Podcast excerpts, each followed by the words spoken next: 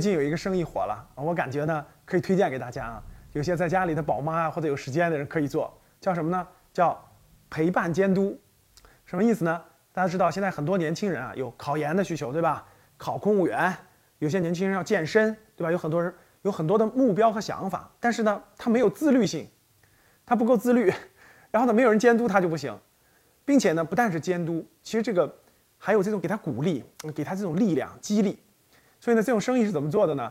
每天呢要花六块钱，因为你每天花六块钱啊。如果是重度提醒啊，重度帮助，可能要每天十五块钱。然后你购买了这种服务呢，就会有人，比如说你列了一天的行动计划，早晨起来要晨读，对吧？中午要这个这个做考研卷子，下午要健身啊，晚上要做什么事儿？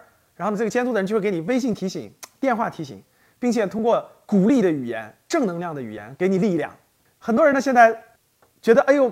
控制不住自己的欲望，对吧？打游戏呀，干啥呀？照着自己在那想，结果完成不了目标，所以呢，压力很大。通过这种方式呢，哎，相当于其实他购买了一个有一个真人的一个陪伴、监督加陪伴啊，还有更那啥的啊，就视频，比如他在复习的时候，有个人视频监督他，视频监督他，还不断的给他打鼓鼓劲儿啊，甚至给他一些这个指引和帮助。所以呢，现在这种服务，呃，刚刚兴起啊，有温州的几个大学生做了一个这样的公司啊。哇，每个月的流水能做到三十万啊，叫做监督陪伴。